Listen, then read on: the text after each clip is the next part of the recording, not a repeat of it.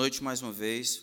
Ah, à medida em que vocês abram, abrem a Bíblia na carta de Paulo a Tito, gostaria de começar contando uma história que espero que seja conhecida de todos. A história do Chapeuzinho Vermelho.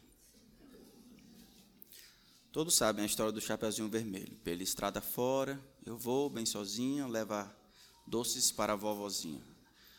Chegando lá, o, o lobo, que já tinha devorado a sua mãe, estava sua, sua avó vestido com as roupas da avó, deita na cama e espera o momento exato para devorar, atacar Chapeuzinho. Chapeuzinho então começa um diálogo. Ela percebe uma diferença, mas não percebe o perigo. Ela tem uma consciência de que algo está diferente. No entanto, não consegue perceber o perigo. Então ela pergunta: Vovozinha, que olhos grandes você tem? Ah, são para ver melhor você. Vovozinha, que olheiras, olheira, orelhas grandes você tem? É para ouvir melhor você. E que boca grande você tem? E a gente sabe o final da história: Chapeuzinho tem que sair, fugida. Quase essa conversa lhe custa a própria vida. O que é que isso tem a ver com os falsos mestres? Não, os falsos mestres normalmente eles não vestem capu vermelho, se é isso que você estava pensando. Mas na interação com os falsos mestres, normalmente os homens prestam papel de chapéuzinho vermelho. Homens fiéis, mulheres fiéis, jovens, tantas vezes eles são eles são hábeis para perceber a diferença, mas eles não são hábeis para perceber o perigo. E a falta de discernimento tantas vezes custa a vida presente e eternidade dos homens que, em interação com os falsos mestres, acabam abraçando as suas doutrinas erradas. Então, o texto que nós estudamos, o final do capítulo 1 de Tito, ele começa dizendo: porque existem muitos insubordinados, e esse porquê está ligado ao que ele havia dito previamente, de que Tito deveria instituir presbíteros e que esses presbíteros, esses bispos, esses pastores deveriam ser apegados à palavra fiel, homens hábeis na escritura, capazes tanto de instruir as ovelhas quanto de exortar, de defender as ovelhas, convencendo aqueles que contradizem. Porque a ameaça é real, existem muitos insubordinados, verso 10 do capítulo 1, pauradores frívolos, enganadores, especialmente os da circuncisão. É preciso fazê-los calar, porque andam pervertendo casas inteiras, ensinando que não devem por torpe e ganância. Foi mesmo, foi mesmo dentre eles um seu profeta que disse: cretenses, sempre mentirosos, feras terríveis, ventres preguiçosos. Tal testemunho é exato. É exato que esses falsos mestres eles se assemelham muito com o, popular lá de Creta. Eles são mentirosos ou eles fazem uso da mentira de maneira comum, são mentirosos crônicos, eles são feras terríveis, insaciáveis, são como bestas, eles não dão satisfação a ninguém, são selvagens nos seus desejos, nas suas pretensões, eles não privam o seu coração de nada que o seu coração lhes deseja, mesmo que isso custe o benefício, a saúde dos outros. São ventre preguiçosos, eles desejam tudo para si mesmo, indispostos a trabalhar, desejosos de serem servidos em todas as coisas. Nós vimos que é necessário que esses homens se calem, que sejam silenciados, que sejam amordaçados. É necessário que homens se levantem e denunciem os seus erros e nós vimos como nós vamos fazer isso. Nós vimos que devemos fazer isso tirando as plataformas, deixando de segui-los, não dando atenção, não promovendo, não patrocinando, não dando likes, essas coisas assim, tudo que promova a maldade, o falso, os falsos mestres deve ser erradicado da nossa vida. Nosso próprio coração deve de fato falar e viver da mesma maneira. Os homens devem ser denunciados pelo nome assim como Paulo fez com Emineu e Fileto. E a verdade deve ser anunciada com clareza, a igreja deve ser instruída. Mas até aí nós vimos mais ou menos a identificação desses homens. Qual é a instrução desses homens? Qual é o conteúdo das suas mensagens, do seu ensino? Sabemos que é mentiroso, são mentirosos, fazem, fazem uso da mentira de maneira recorrente, mas qual o conteúdo? Por que, que esses homens devem ser silenciados? Qual é o conteúdo do ensino dos falsos mestres? E aí nós vamos ver do versículo 13b até o final do versículo 16. Ele diz: Portanto, repreende-os severamente, para que sejam sadios na fé. E não se ocupem com fábulas judaicas nem com mandamentos de homens, desviados da verdade. Todas as coisas são puras para os puros, todavia para os impuros e descrentes nada é puro, porque tanto a mente como a consciência deles estão corrompidas.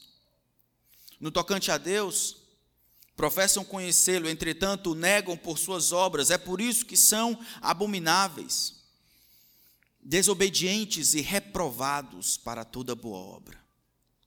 Tu, porém, verso 1, fala o que convém à sã doutrina. Vamos orar.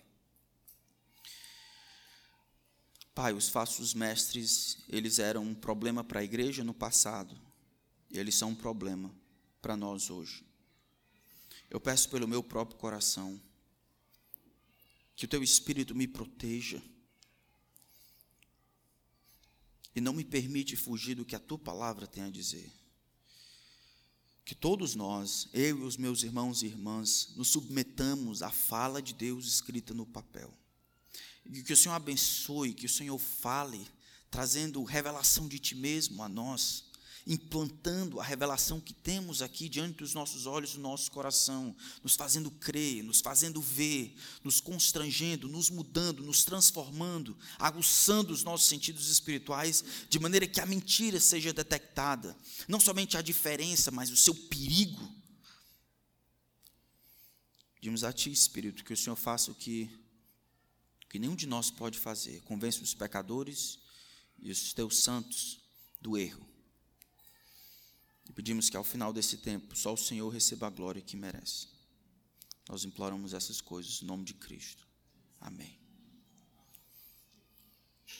Então, os falsos mestres devem ser calados por causa do seu ensino.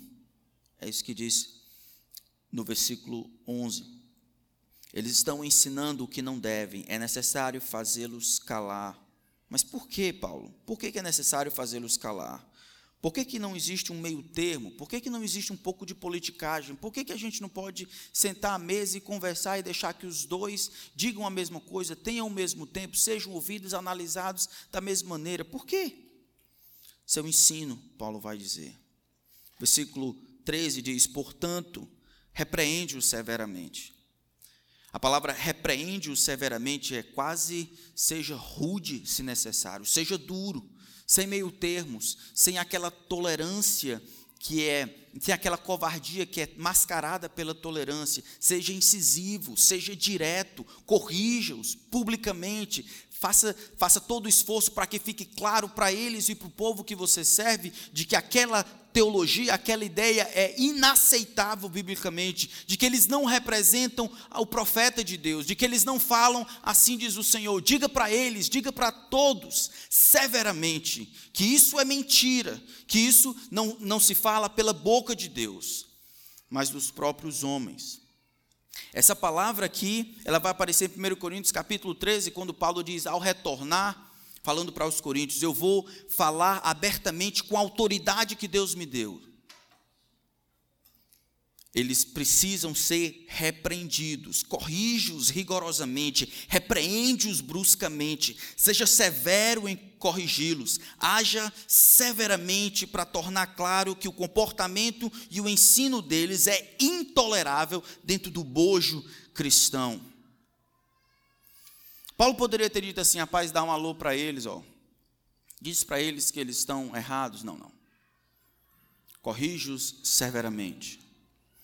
O pronome aqui corrige a eles, ou corrige-lhes, ou repreende-os, usa aqui severamente, pode ter dois objetos. Paulo pode estar falando, e ele vai recitar isso em 1 Timóteo capítulo 2, por exemplo, que Paulo tem que redarguir os falsos mestres que se insurgem dentro da igreja. Repreende-os severamente, 1 Timóteo capítulo 5 vai dizer até que aqueles que pecam publicamente, falando do trato com os bispos, repreende-os publicamente para que os demais temam.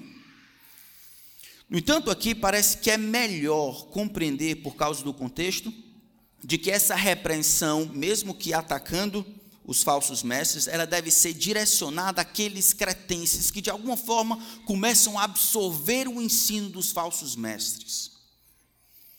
Isso é assim porque olha, olha o que ele fala a respeito dos falsos mestres.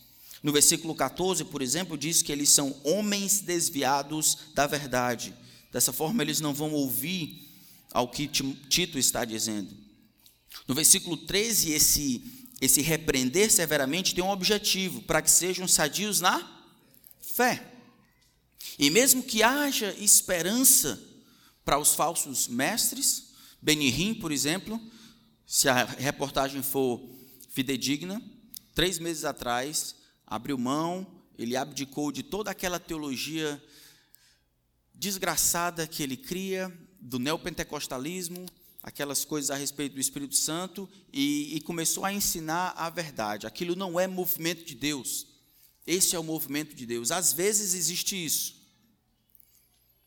Mas aqui, Tito é recomendado a reprovar, repreender severamente. Parece que aqueles que estão no seio da igreja e começam a flertar com os falsos mestres que estão ensinando doutrinas erradas. Repreende-os severamente para que sejam sadios na fé. Eu fico pensando, foi Paulo que plantou essa igreja. Vocês conhecem ah, talvez o melhor professor do que Paulo? Paulo planta esta igreja, passa um tempo lá. Mesmo assim, ele percebe que não somente os falsos mestres são uma realidade, mas a habilidade dos falsos mestres é real. Homens que fizeram uma profissão de fé podem, se não alertas, se não entranhados com a verdade, se não abarcando o que é sadio na fé, eles podem ser corrompidos. Por isso, Tito, enquanto os falsos mestres se levantam, você tem que ser incisivo, sem demorar, sem protelar, sem negócio de doses homeopáticas. Você deve ser incisivo. É necessário fazê-los calar. E quanto aos outros que estão absorvendo as ideias e, e flertando com essas ideias, repreende-os severamente. Para quê? Para que eles sejam sadios na fé, para que eles sejam resolutos na fé, para que eles tenham a sua fé ajustada, consolidada. Veja o capítulo 1, no versículo 2. No capítulo, versículo 1, melhor dizendo, do capítulo 1, Paulo, servo de Deus e apóstolo de Jesus Cristo, para promover a fé que é dos eleitos e o pleno conhecimento da verdade, segundo a piedade. Veja que essas coisas que Deus fez por meio de Paulo, Paulo compreende como seu chamado para ser apóstolo, como sendo o seu ministério, tendo o objetivo de promover a fé dos eleitos, como por meio da instrução, do pleno conhecimento da verdade, que vai produzir piedade. Isso é muito importante para Tito. Como é que é esse pleno conhecimento da verdade? Verso 3: Que em tempos devidos manifestou a sua palavra mediante a pregação que me foi confiada por mandato de Deus, nosso Salvador. É por meio desta pregação, ser sadio na fé, é pregar, explicar, compreender, interpretar a realidade de acordo com a Escritura. É estar junto com a tradição apostólica que nos foi confiada na palavra é não vislumbrar outras coisas, não se submeter a outras ideias, mas pegar todas as ideias, toda a realidade, todas as novidades e julgar sob o filtro da tradição apostólica que nos foi confiada. Ser sadio na fé é pensar biblicamente, é viver biblicamente, e não outra coisa. E isso tantas vezes vai ser o resultado de exortação severa. Irmãos, deveríamos entender isso como bênção de Deus. Eu gostaria muito de que, ao primeiro sinal de desvio da fé, os irmãos pudessem se levantar e conversar com qualquer outro, e abraçar e dizer: irmãos, isso não vem de Deus, isso aqui está errado, isso aqui não é o que Deus planejou. Com gentileza, com amor, mas com severidade e rigidez que o desvio existe. Novamente eu preciso dizer, nem tudo que é diferente de fato é heresia. A igreja primitiva, na verdade, os primeiros pais, eles até pensaram em três termos. Eles pensaram na ortodoxia, aquilo que a tradição que foi dada pelos apóstolos e algumas coisas que eles foram que foram entendidas ao longo do tempo. A heresia no outro extremo, isso que desvirtua, que vai contra a tradição apostólica conforme revelado nas escrituras, e a heterodoxia, uma coisa que é diferente da ortodoxia, da ortodoxia, mas não é considerado como heresia. É uma maneira diferente de pensar. Uma maneira diferente, contudo, não de fato heresia. Isso era possível naquela época. Ainda é possível hoje. Então, alguns irmãos vão achar que devem batizar os seus filhos quando são crianças. Outros vão achar que, que, é, que é o correto, que os filhos sejam batizados quando são adultos, com base na fé deles. Alguns vão entender as dispensações de Deus de uma maneira. Outros vão entender que a igreja é nada mais do que o antigo Israel. Israel e a igreja são um povo só. Não acho que essas coisas são heresias, ou pelo menos não no mesmo nível que nós compreendemos alguém que diz: olha, Jesus não é Deus. Existem níveis baseado nos efeitos que essas verdades ou inverdades podem causar no coração, na vida e na eternidade daqueles que abraçam essas doutrinas. É o que o texto está dizendo aqui. Olha, repreende-os severamente. Aqueles que estão flertando com os falsos mestres, repreende-os severamente. Eles precisam, eles devem ser sadios na fé. Eles devem abraçar e continuar abraçando a tradição apostólica que foi confiada. É esta verdade que foi dada que não pode ser mudada. E aí Paulo muda então para dizer o ensino. Por que, que esse ensino deve ser rejeitado? Ele diz assim: voltando para o nosso texto. Repreende-os severamente para que sejam sadios na fé. Como, Paulo, a gente faz isso? Não se ocupando de fábulas judaicas, primeiro, nem com mandamentos de homens desviados da verdade. Primeira razão porque o ensino desses homens deve ser rejeitado é porque a origem do seu ensino é humana. A origem do seu ensino é humana repreende-os severamente. Eles precisam ser sadios na fé. Como eles serão sadios na fé? Eles serão sadios na fé por rejeitarem essas fábulas judaicas e os mandamentos de homens desviados da verdade. O que seriam essas fábulas judaicas? No versículo 10, ele já havia falado especialmente os da circuncisão. E aí, tanto Tito quanto as duas outras cartas pastorais, 1 e 2 Timóteo, vai falar sobre essa dificuldade de convivência com os judeus. Judeus convertidos ou não, eles tinham um passado que eles gostavam de leis. Não somente gostavam de leis, mas durante a época do período ali do segundo templo, eles haviam desenvolvido um certo misticismo essas realidades secretas, um código secreto lá por debaixo das, dos nomes, das letras, dos substantivos do Antigo Testamento que traziam uma verdade que era, que era protegida de todos, mas que era revelado para alguns. Eram fábulas judaicas. Por exemplo, se você pegar o nome de Abraão, e aí você tirar as vogais, ficará as consoantes. Alguns fizeram assim no Talmud. Eles tiraram as vogais, sobravam as consoantes. Cada consoante tem um valor numérico em hebraico. E aí ficou 318. Então eles pensaram, todas as vezes que aparece o nome de Abraão no Antigo Testamento, Deus está pensando em 318. 318, sei lá, homens de Deus, 318 valentes. Essa era a ideia deles. Então, esse, essa maneira de refletir essa maneira de encontrar verdades obscurecidas, isso era muito comum naquela época. Na, não somente na época do segundo templo, né, entre os testamentos, mas também aqui nessa época. Paulo vai dizer: não se preocupa com isso, não. Esse negócio muito fantasioso, esse negócio muito que, que faz com que acha que dá aos homens um, um conhecimento maior, acima dos outros. Na verdade, o propósito é: eu tenho esse conhecimento, vocês não tão, não têm. Eu tenho essas ideias aqui que ninguém conhece, ninguém vê, mas eu vejo no Antigo Testamento, vocês não. Dessa forma, eu sou melhor do que vocês. Olha 1 Timóteo, vamos só para que vocês vejam as mesmas recomendações. Parece que se trata do mesmo grupo, pelo menos em, em extensão. Capítulo 1 de 1 Timóteo.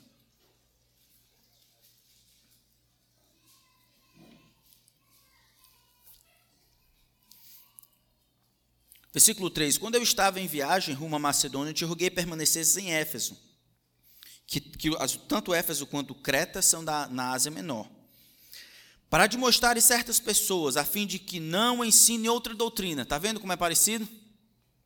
Nem se ocupem com fábulas e genealogias sem fim. Por quê? Porque não promovem o serviço a Deus na fé. O que Paulo está tentando denunciar aqui em Tito e em Timóteo é que a gente não perca tempo com as coisas que são de menos importância. É que a gente não ache que a espiritualidade está nas coisas que nós conhecemos que ninguém sabe. É que a gente compreenda que a fé sadia, que sermos sadios na fé, é compreender as coisas mais simples da vida é entender como eu sou santificado, entender a importância da palavra de Deus, a importância do culto ao Senhor, a importância desse livro na minha educação, na, na, no, meu, no meu controle de mim mesmo, no meu crescimento espiritual. A verdade de Deus é clara e simples. Deus deu um livro para que pudesse ser lido e entendido. Não é obscuro, apesar de algumas vezes ser complicado, mas a mensagem geral é simples, de maneira que todo mundo pode entender. Os judeus, naquela época, esses falsos mestres, eles estavam atacando a igreja dizendo: "Ó, oh, eu tenho um conhecimento diferente, maior, mais profundo. Eu sou iluminado. Aquilo que ninguém pode conhecer, eu conheço." Não é como alguns profetas de hoje em dia dizem? Apóstolos, arcanjos e outros. Olha, isso é vedado aos pobres mortais. E quando a Bíblia diz que existe o sacerdócio de todos os crentes, o mediador entre Deus e os homens não é o pastor, não é o arcanjo, não é o apóstolo, não é ninguém outro. O mediador entre Deus e os homens é Cristo Jesus. É Ele e por meio dele que os homens podem encontrar até Deus, não por meio de outros homens. Mesmo que alguns conheçam mais do que outros, a verdade de Deus é acessível, clara para todos os homens. Você não precisa ser treinado formalmente para conhecer a palavra de Deus, apesar de ser uma coisa interessante e importante. Você não precisa ir para o seminário para ler e entender o que Deus deseja para você. Você pode ser ensinado por outro crente comum, sem todos as, as, os treinamentos formais. Mas aqueles homens lá, eles estavam se apegando a fábulas, a discurso vazio, a histórias fictícias, a elementos mais profundos, transcendentais, místicos, arrogando uma iluminação maior do que o povo comum, e aí o povo se submetia a eles. Essa é a primeira coisa que Timóteo, que Tito deve denunciar. Como se é sadio na fé? Primeiro, não se ocupe com fábulas judaicas originada nos próprios homens. Segundo, nem com mandamentos de homens desviados da verdade. Irmãos, com pesar, eu preciso dizer que eu e você, nós temos a tendência natural de criarmos ídolos. É muito mais fácil cobrar submissão de alguém dando-lhe regras do que explicar que a submissão acontece de maneira voluntária. Nós gostamos de regras. Foi assim desde o começo, não? Quantos de nós já não ouvimos as pessoas falando sobre cristianismo como uma série de listas? Foi ou não foi? A lei dos crentes. Não, não, não. E nós crescemos. 20 anos atrás era assim que se via e apontava o crente. Ei, rapaz, dizia até por ele: não, ele não pode fazer isso, não, que ele é crente. Não, ele não, ele não pode fazer isso, não, ele é crente. Não, não convida ele, não, que ele não vai, não, que ele é crente. Peraí, rapaz, eu queria pecar, eu queria ir. Não, tu vai não, que tu é crente. Era assim, né? Eles falavam, é, a ideia, a ideia do mundo era uma ideia muito negativa e fomos nós que dissemos isso para ele, com a nossa vida, acabrunhado, triste, como se perder o mundo e ganhar a Cristo fosse uma, uma, uma penúria e caminhamos naquela. Isso, isso não é novo. Os homens conseguem escravizar outros homens, não somente por asseverar uma iluminação maior, mas por colocar regras para eles. Faça isso e você vai ser mais santo. Cumpra isso e você vai ser mais santo. Venha para cá, você vai ser mais santo.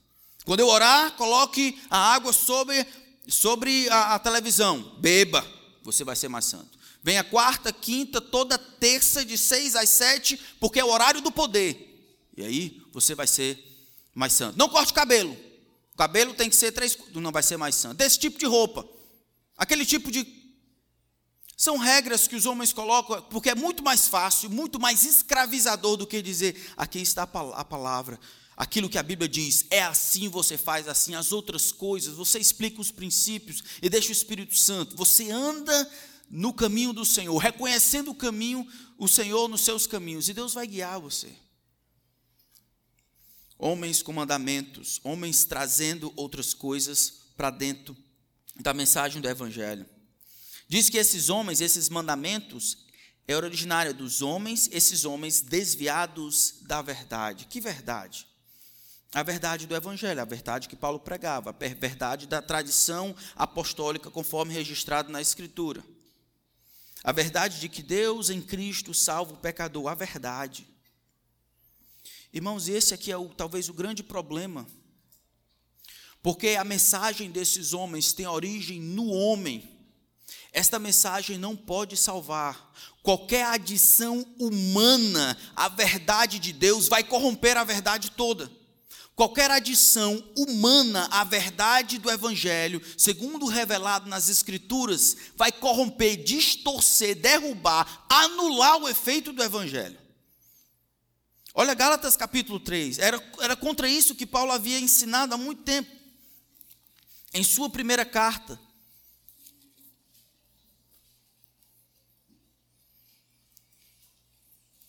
Gálatas capítulo, não, capítulo 2.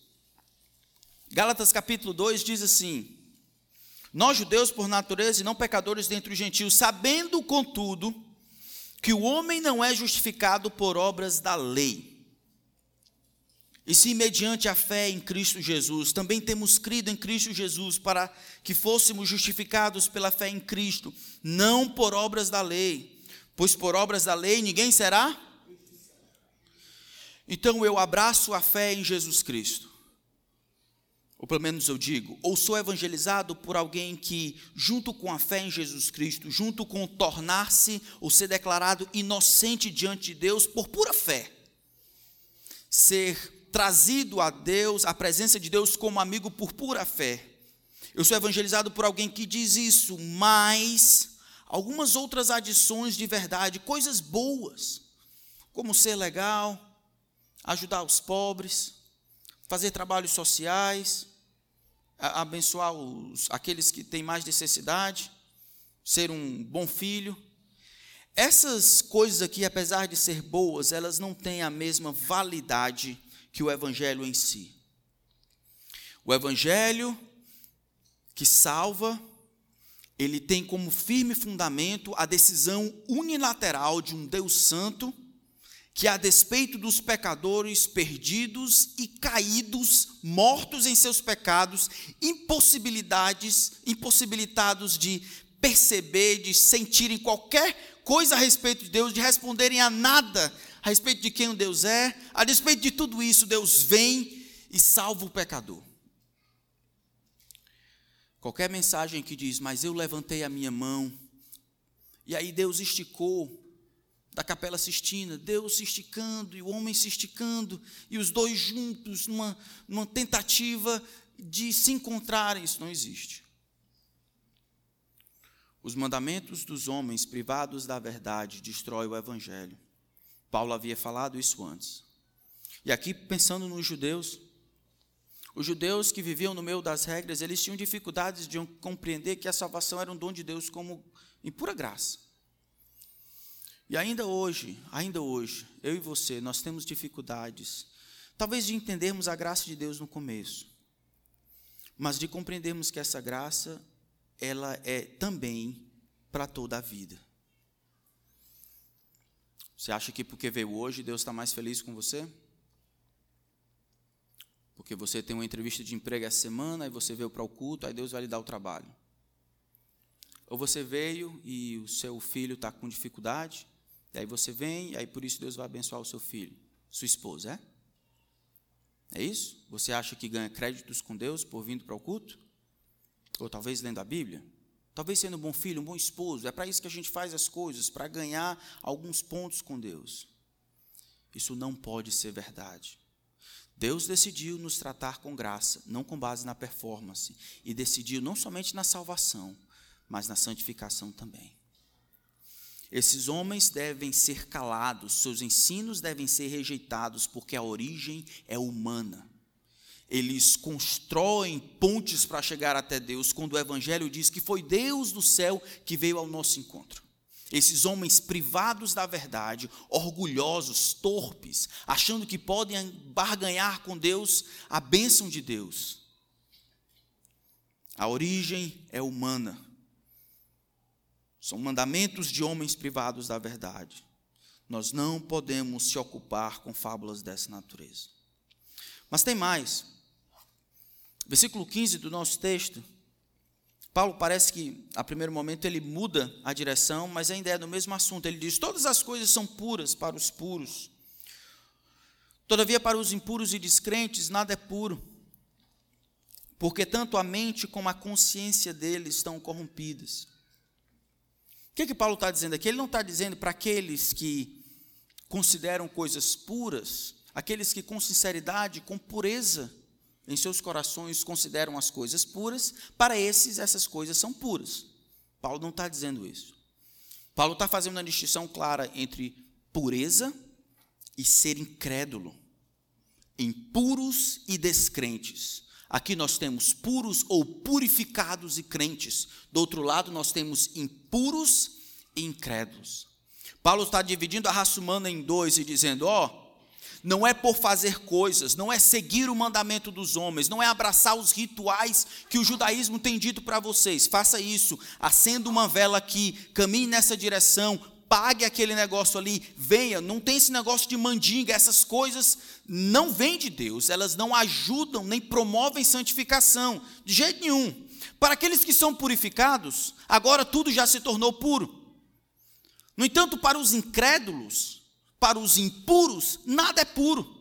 Aquilo, aqueles que, homens que fazem as coisas, que vivem de maneira a agradar a Deus, isso é fruto nada mais de uma vida que começou na regeneração, salvo pela graça de Deus, e agora eles estão, são colocados dentro dessa condição de filhos de Deus, aceitos por Deus por causa de Cristo, e o que eles fazem é agradável diante de Deus.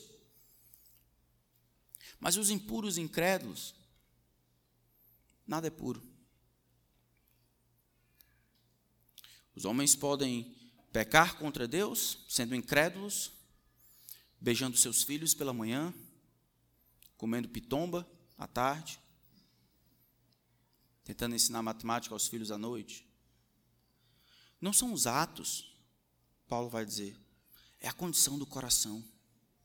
A condição do coração do incrédulo e impuro é é ódio e rebeldia contra Deus. Não é a submissão ao Evangelho e à verdade que promove a glória de Deus mais do que os prazeres do homem. Então, nessa condição de a parte de Cristo, nessa condição, nada é puro, nada é aceitável. Tudo, nada mais, é parte de um ato, de toda uma vida, que é um ato de rebeldia contra Deus. Tudo é feito na independência, tudo é feito na ignorância, tudo é feito na raiva, no despreparo, no desprezo para com as coisas de Deus. Para o impuro, incrédulo, não faz nenhuma diferença.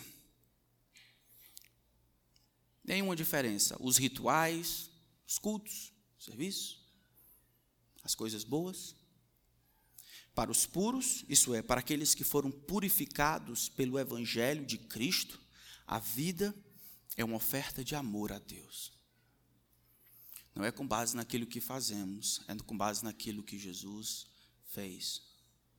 Diz que esses impuros e descrentes, ele tem a mente e a consciência corrompidos.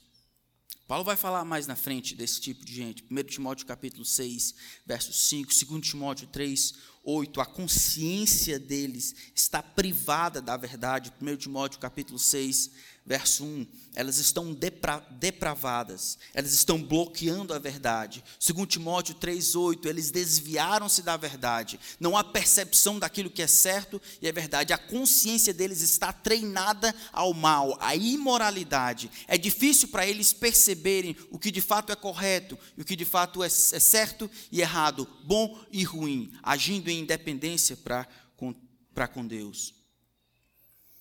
São corrompidos são inúteis em relação à fé. Por isso que esses homens, esse ensino precisa ser rejeitado. O enfoque deles é exterior. É o enfoque deles. São os rituais do judaísmo. É o conhecimento que promove só a casca. São as coisas que eu faço, são os rituais que eu consigo completar, são as velas que eu acendo são os cultos que eu faço, são as coisas que eu, que eu realizo, que eu acho que promovem a, o meu relacionamento com Deus. Tem nada a ver.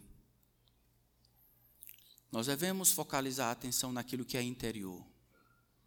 Está um impuro e incrédulo fazendo um bocado de coisa, tudo fruto de uma vida independente de Deus. Está o homem fazendo o que pode fazer, tendo o seu coração lavado pela fé na verdade, salvo pela graça de Cristo, lutando para fazer o nome de Cristo conhecido, sem todas as possibilidades que o incrédulo e perverso tem de explicar, de fazer boas obras, mas fazendo no coração. É esse, purificado pela fé em Cristo, pela graça de Deus, que de fato vai ser aceito pelo Senhor. Isso é muito interessante, irmãos, porque a gente tem a tendência também de avaliar nós e aos outros por aquilo que fazemos do lado de fora. Não é não? Do lado de fora nós vemos os dois homens, vemos os homens dando muito, fazendo muito, dividindo, vindo e achamos, ó, oh, ali está um homem fiel a Deus. Mas é Deus que vê o coração. Deus vê o que você tem feito externamente diante de Deus se não for fruto de um coração puro, lavado pelo sangue de Cristo, isso não tem nenhum valor diante de Deus. Nada. Pelas obras da lei, ninguém será justificado. Nenhum homem será declarado inocente e aceitável à presença do Deus três vezes santo por obras da lei. Não importa a lei. Mesmo a lei boa, não importa, por obras da lei, por realizações de obediência e dedicação, sem pureza do coração, lavado pelo sangue de Cristo, é nada. São os puros, para os puros, para os purificados, tudo é puro. Não fazemos as coisas para sermos aceitos por Deus, amém? Nós nos matamos para fazer o nome de Cristo conhecido porque o amor de Cristo nos constrange.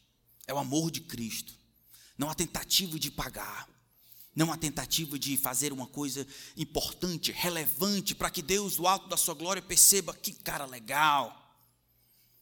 É o amor de Cristo nos constrange quando julgamos nós isto, quando pensamos que um morreu por todos, logo todos morreram, e ele morreu por todos. Ele, Cristo, morreu por todos, para que agora os que vivem não vivam mais para si mesmos, não definam a vida com base nos seus planos. Não decidam, não planejem para si mesmo, mas vivam para aquele que por eles morreu e ressuscitou. Essa é toda a teologia.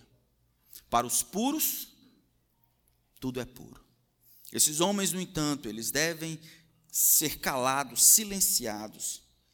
Não somente porque o ensino deles tem origem humana, mas porque o enfoque deles é naquilo que é exterior, muito mais do que no coração. Mas Paulo termina. Ele diz que o poder do seu ensino é inexistente. Olha o que ele diz no versículo 16. No tocante a Deus, num relacionamento com Deus, eles professam conhecê-lo. Eles dizem que conhecem a Deus. Eles, eles falam com a boca: Ó, oh, eu conheço a Deus. Mais do que isso, até, eles se colocam na posição de, de professores, mestres. Entretanto, o negam por suas obras. Esse é o mal da má teologia, da heresia, não produz vida. O poder que eles alegam, aquele poder místico, grandioso, não os ajuda a obedecerem a Deus, não os motiva a viverem vidas santas, a cuidarem dos seus filhos, ensinando-os a disciplina na demonstração do Senhor, não os ajuda a amarem suas esposas, a confessarem seus pecados, a orarem, não, não, não os ajuda em nada. O poder da mensagem mentirosa que eles têm não produz vida verdadeira. Tão contrário ao que Paulo diz, é assim que ele abre. Eu fui chamado por Deus para ser apóstolo, para promover a fé dos eleitos, um servo da igreja. Que, é que eu vou fazer? Eu vou ajudá-los a terem pleno conhecimento da verdade que, com certeza, irá produzir piedade. A semelhança de Cristo como resultado direto da proclamação fiel da Escritura. Os falsos mestres não têm isso na própria vida. E eles não podem dar isso a vocês, nem a ninguém. Por isso que, infelizmente, você vê homens e mulheres indo para tantas dessas igrejas. E a única coisa que eles sabem é aquele vocabulário seco, aquele clichê cristão. Mas eles não amam seus inimigos, eles não, eles não são radicais no seu amor por Deus. Eles não têm afeições pelo Senhor quando ninguém está vendo. Eles não perdoam do fundo do coração. Eles não fazem isso.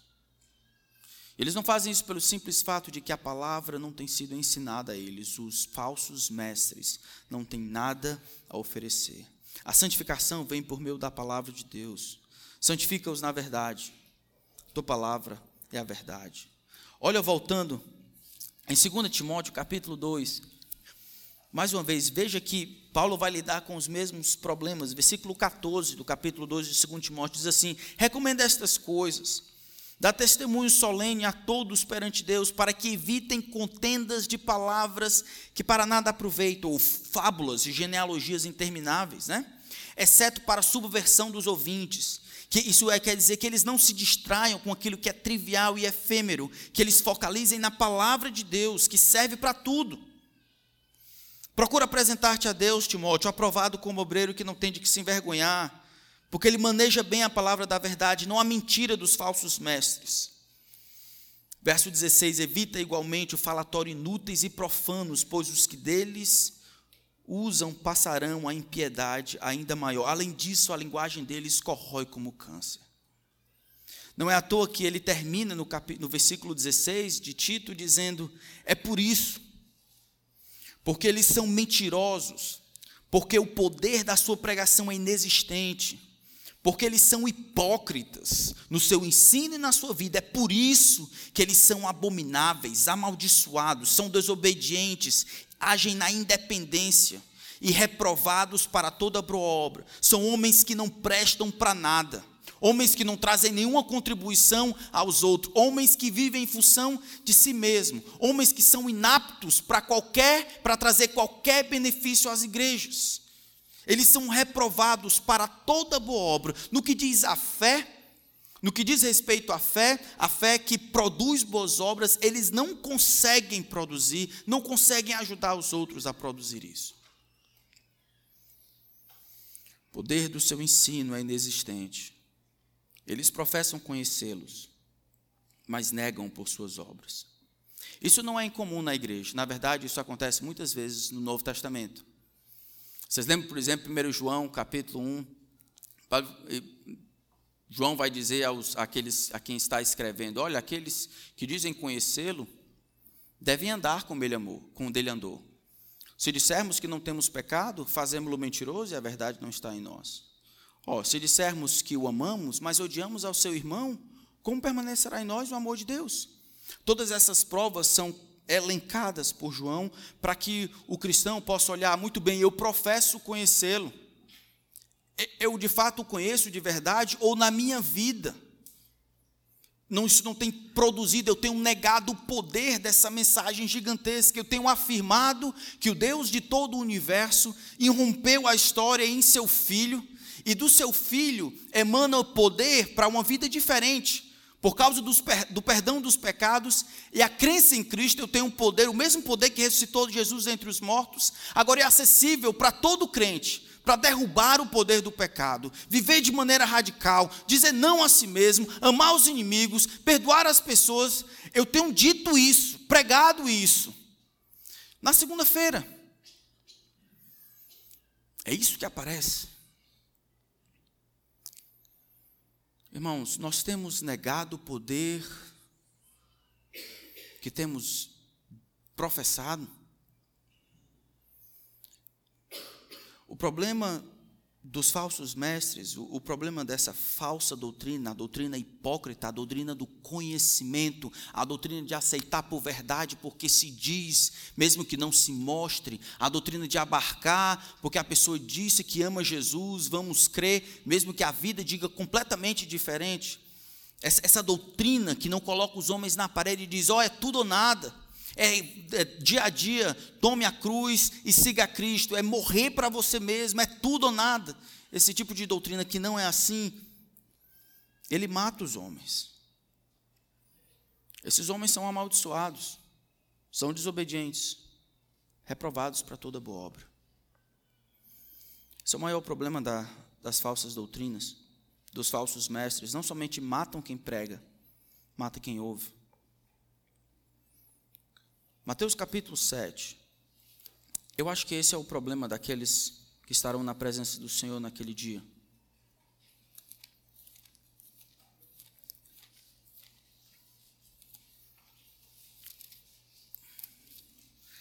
Mateus capítulo 7.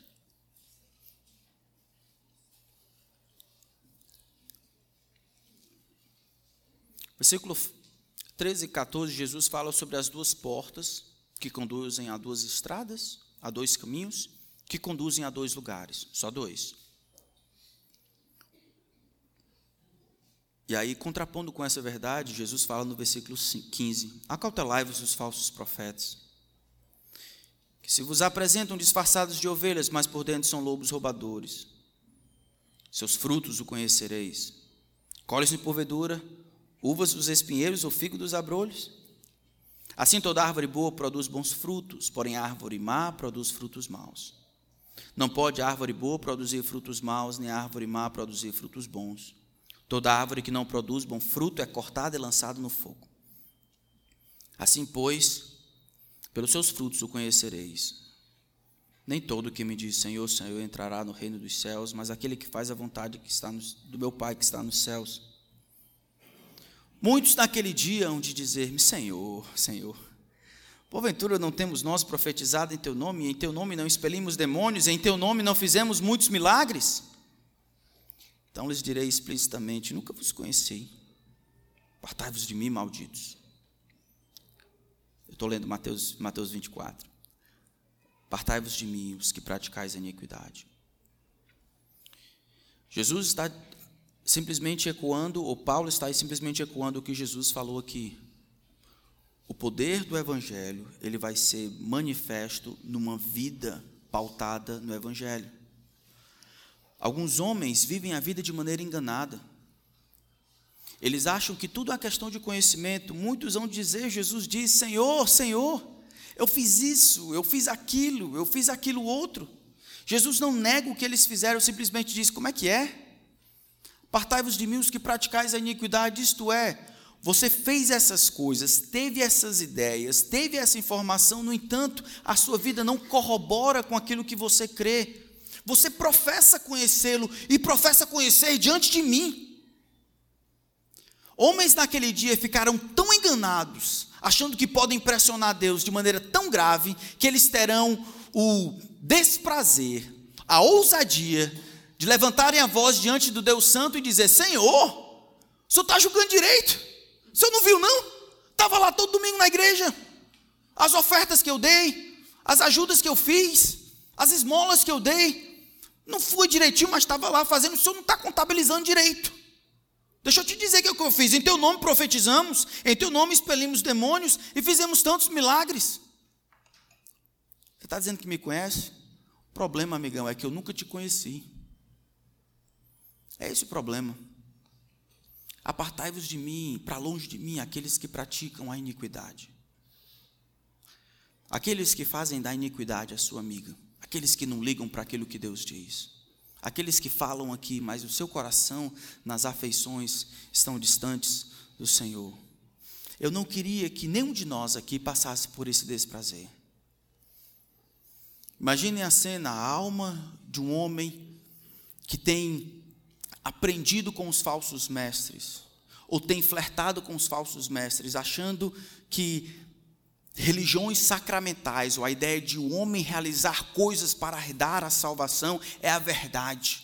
Ao invés de abraçar a graça de Deus em humilhação, imagine a alma desses homens morrendo.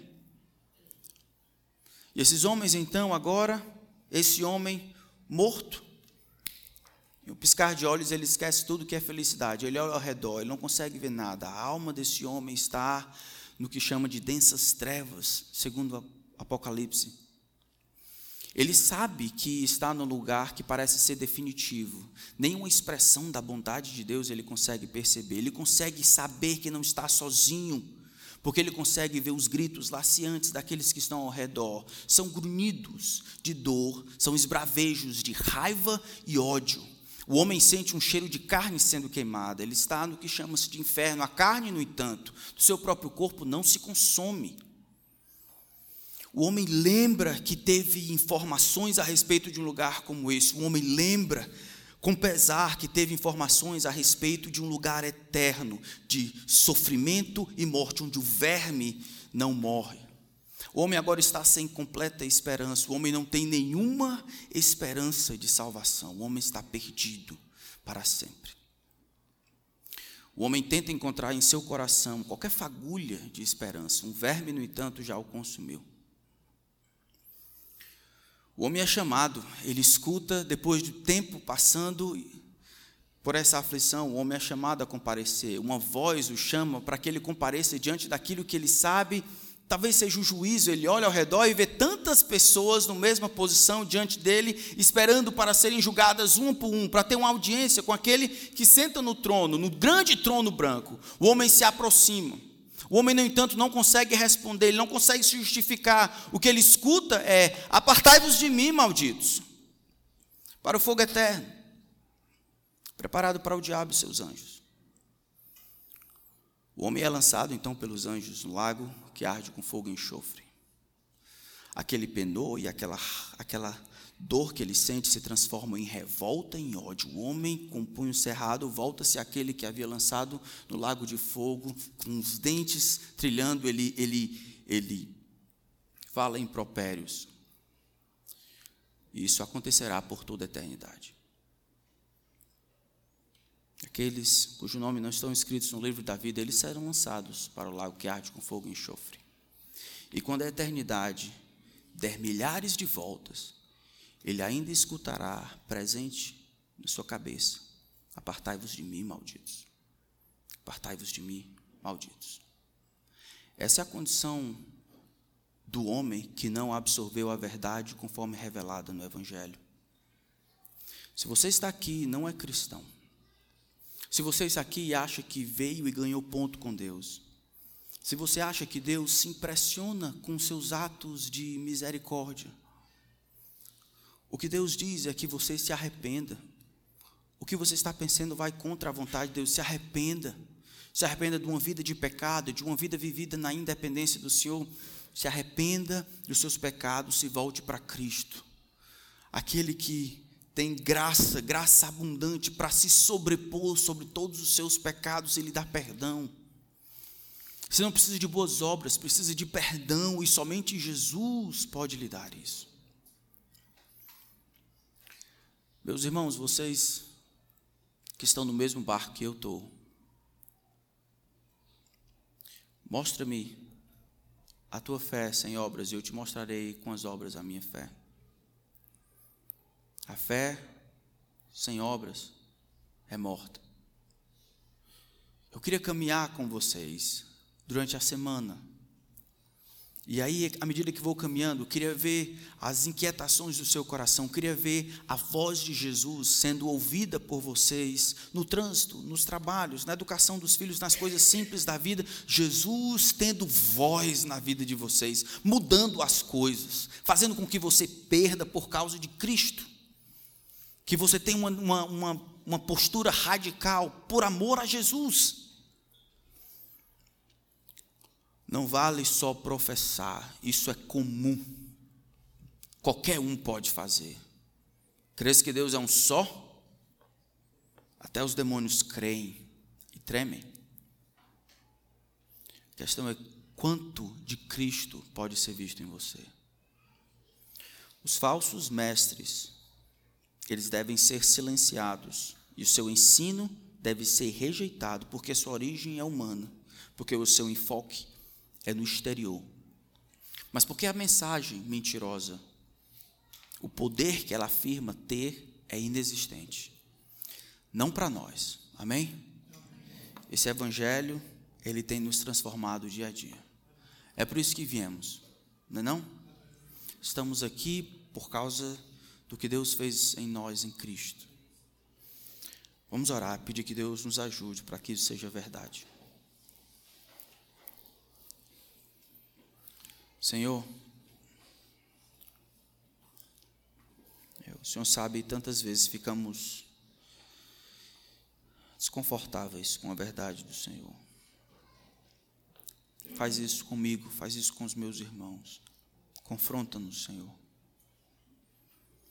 Nenhum de nós, eu e os meus irmãos, fomos salvos para acrescentarmos um dia, uma programação ao nosso calendário. Fomos salvos pela graça de Deus, a fé que o Senhor nos deu para sermos escravos voluntários do teu filho Jesus. Somos apenas súditos do rei.